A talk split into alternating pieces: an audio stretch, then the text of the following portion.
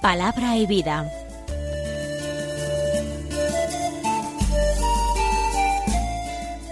Con el padre Manuel Horta desde Sevilla.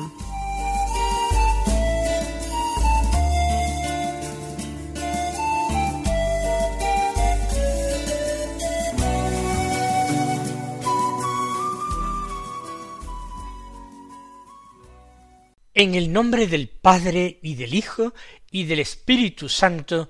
Amén. Alabados sean Jesús y María. Muy buenos días, queridos amigos, oyentes de Radio María y seguidores del programa Palabra y Vida. Hoy es el martes de la decimoséptima semana del tiempo ordinario. Este martes es 27 de julio y nosotros vemos cómo se consume este caluroso mes veraniego. Hoy la Iglesia no celebra la memoria de ningún santo en particular en el calendario litúrgico general. Pero hoy se celebra principalmente en el Oriente cristiano la fiesta de un santo que nos es bastante desconocido y cuya vida asombra y desconcierta a muchos. Me refiero a San Simeón Estilita, que vivió en el último cuarto del siglo cuarto precisamente y comienzo y la primera mitad del siglo quinto. Él nació cerca de Antioquía de Siria y de pequeño fue pastor como su padre. Pero cuando tenía catorce años, sólo catorce años, en torno al año dos, él escuchó en la iglesia el Evangelio de las bienaventuranzas y escuchó esa bienaventuranza, bienaventurados los que lloran, porque ellos serán consolados. Y también le impactó aquello de bienaventurados los limpios de corazón, porque ellos verán a Dios.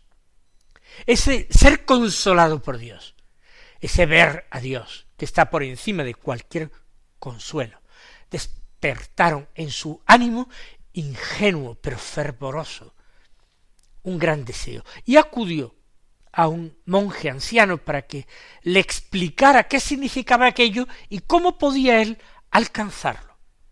Y aquel monje le explicó cómo, por una parte, los que lloran son los que renunciaban a una vida cómoda en este mundo y emprendían una vida de penitencia, y como la limpieza de corazón implicaba el apartar la mirada de todas las cosas en las que eh, en los ojos del hombre se dejan llevar por la concupiscencia, eh, se dejan llevar por los malos deseos, por la codicia de riquezas.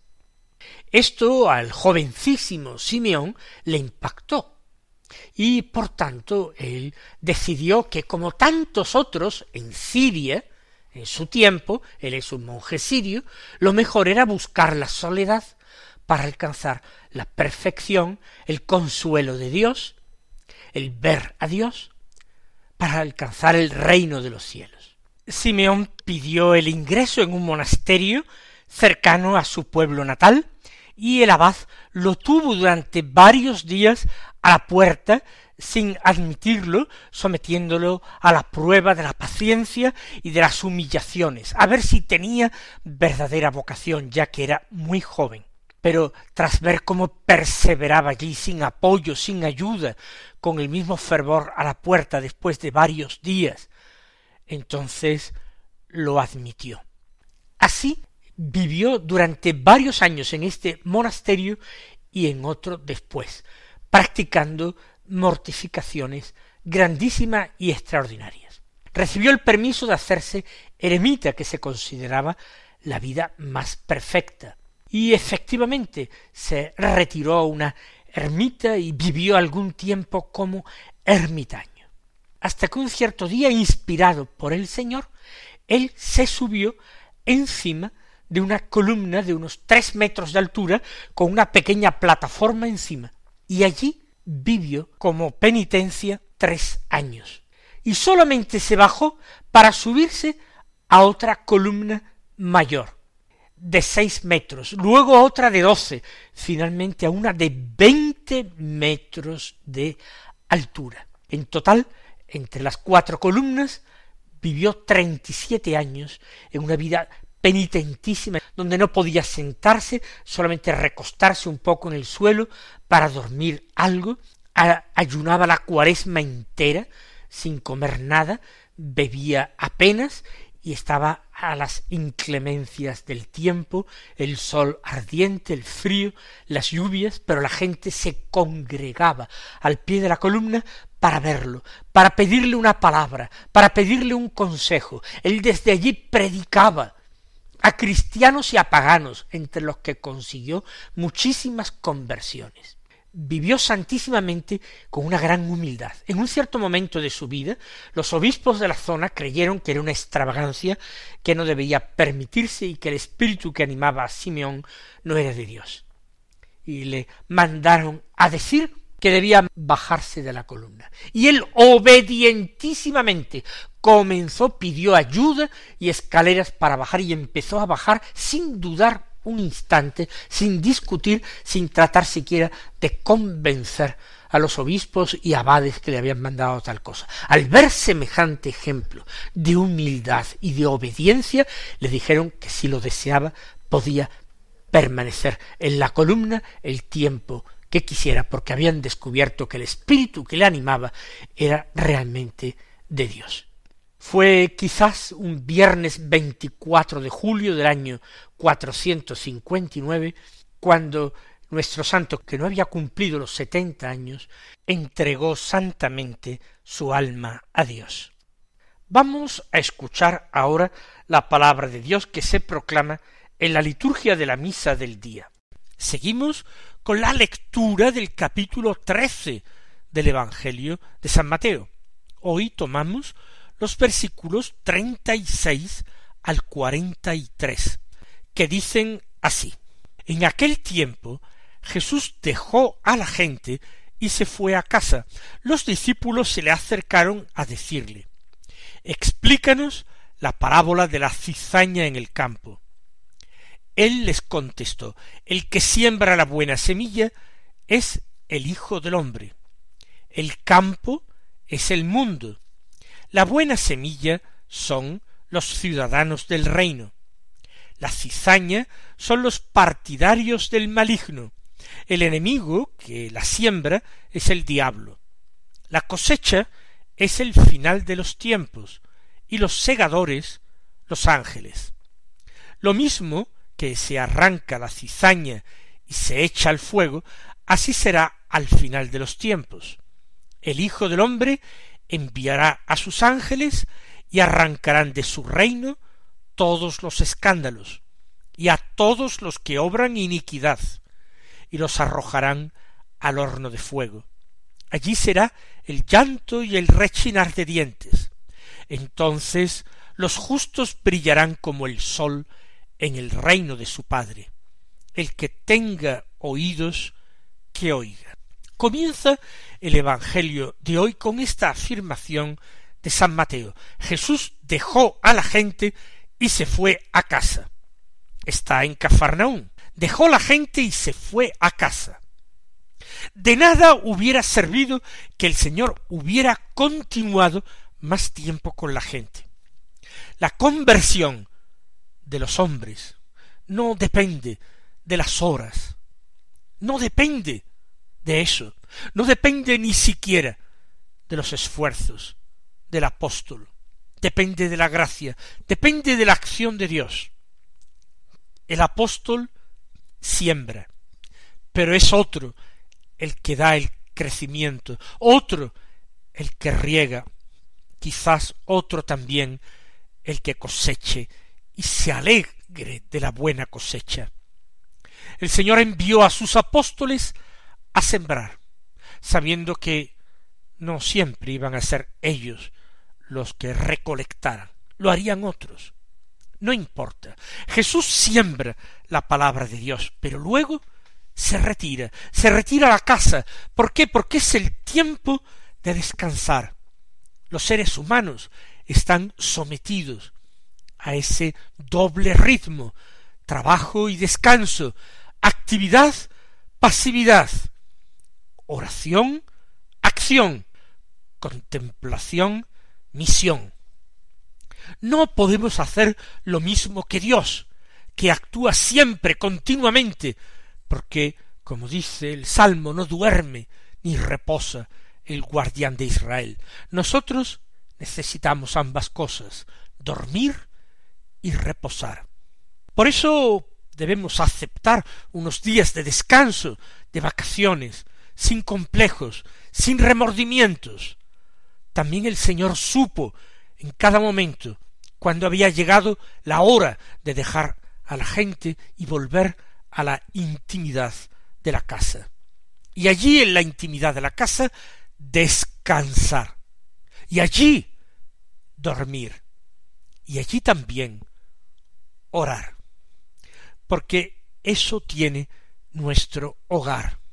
Es el lugar del descanso, lugar del sueño, del reposo, es el lugar de la convivencia con la familia, con los íntimos, y es también lugar de oración. No en vano la familia es iglesia doméstica y el santuario de la familia es el hogar, es la casa.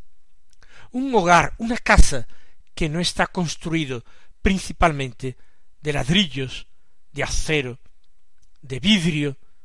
Un hogar se edifica con amor, se edifica con entrega, se edifica con grandes dosis de sacrificio, de renuncia propia, de olvido de sí mismo.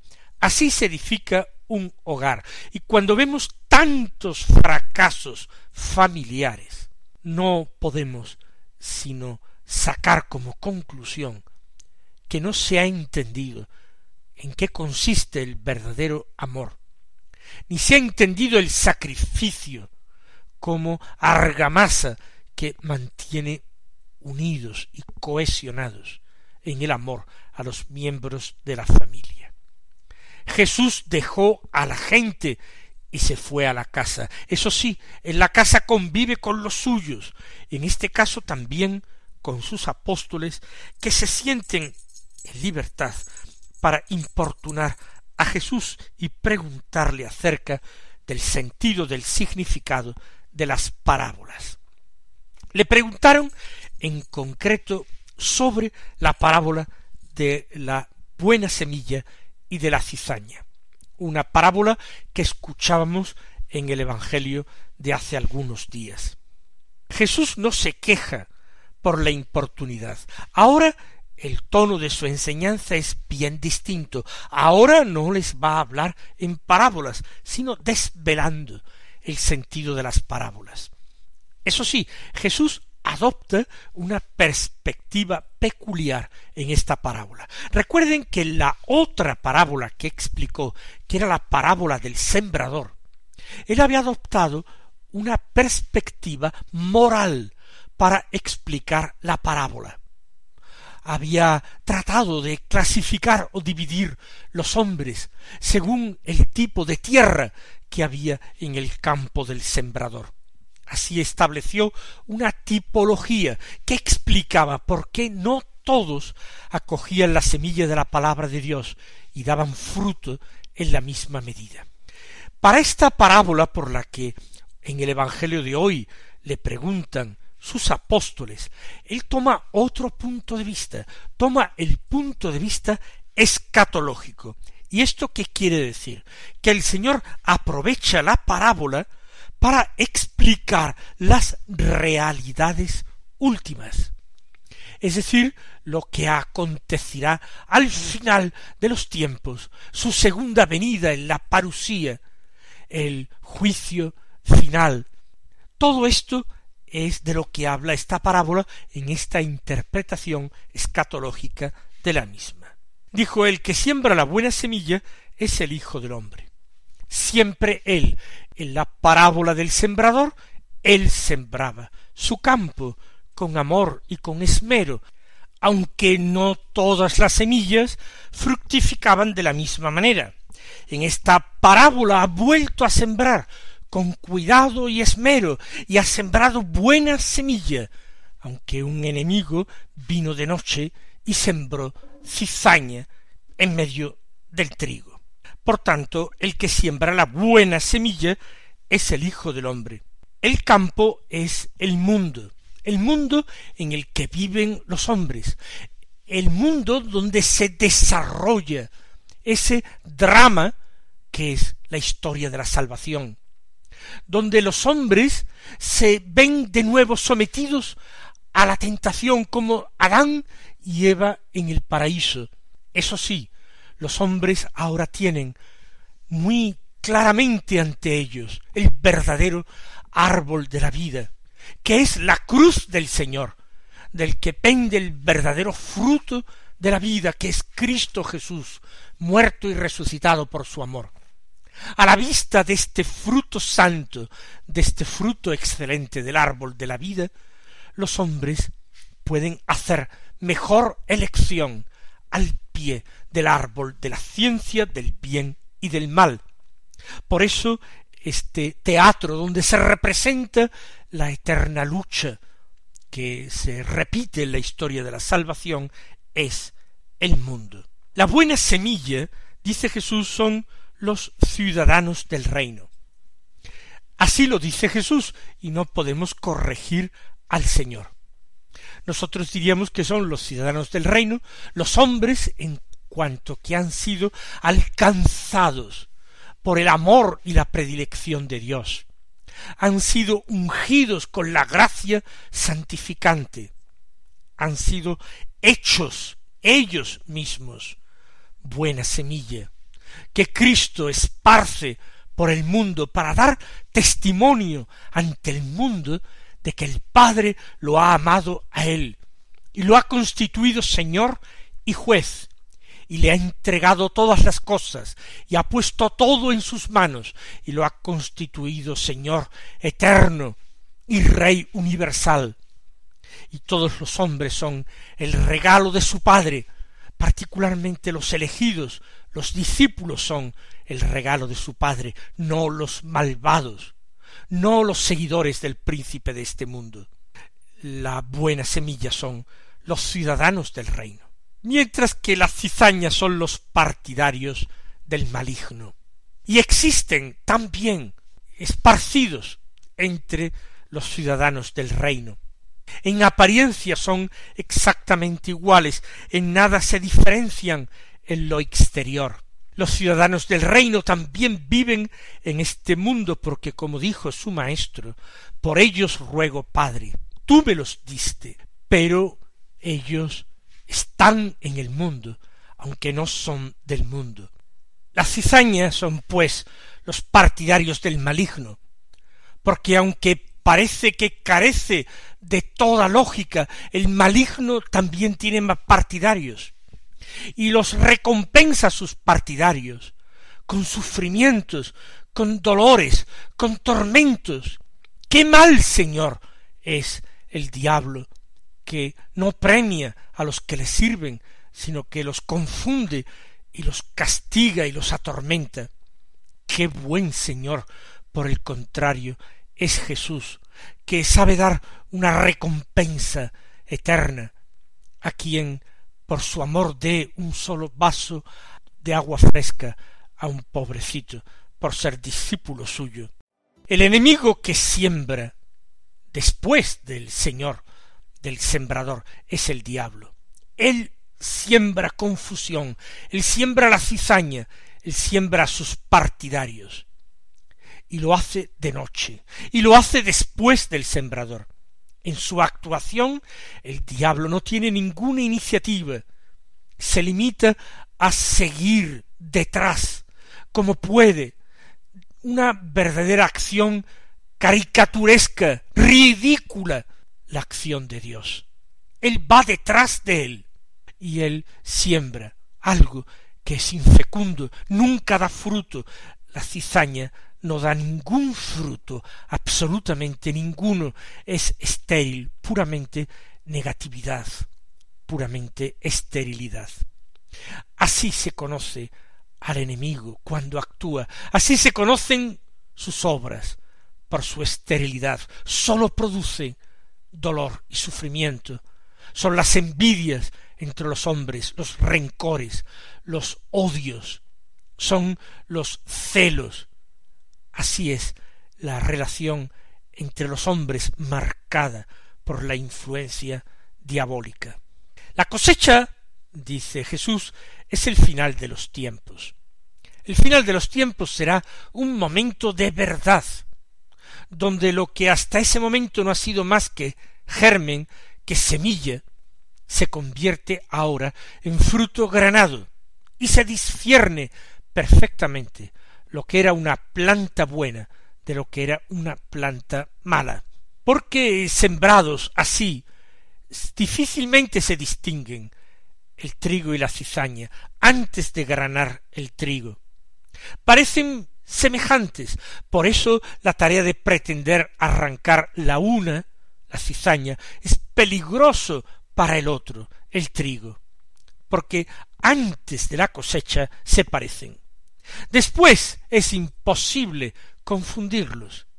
La esterilidad o la fecundidad, la pobreza o la abundancia, la inutilidad o el carácter práctico. La cosecha es el final de los tiempos, el momento de la verdad, y los segadores son los ángeles. Los ángeles son los enviados de Dios, instrumentos al servicio de su voluntad, poderosos ejecutores de sus órdenes, como les llama la Escritura. Al final, en la cosecha, la cizaña se arranca también y se echa al fuego. Se distingue perfectamente del trigo porque no tiene ningún fruto, no hay posibilidad de confusión. Pues al final de los tiempos será exactamente lo mismo.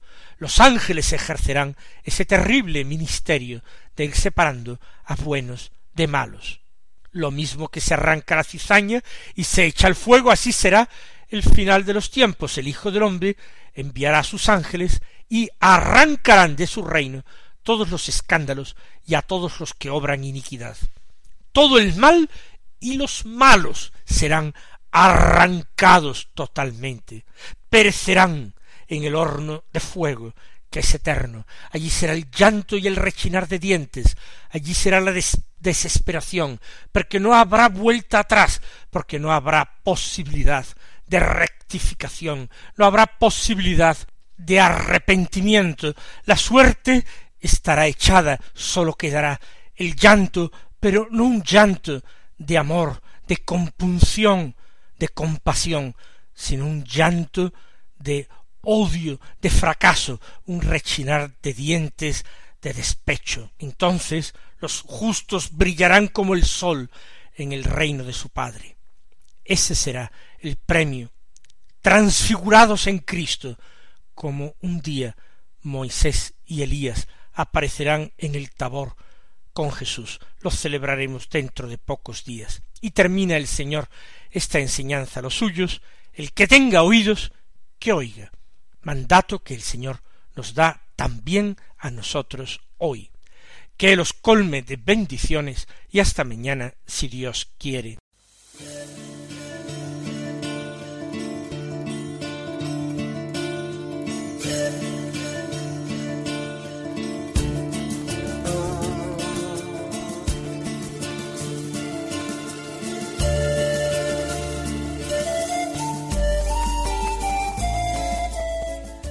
Concluye Palabra y Vida, un programa dirigido desde Sevilla por el Padre Manuel Horta.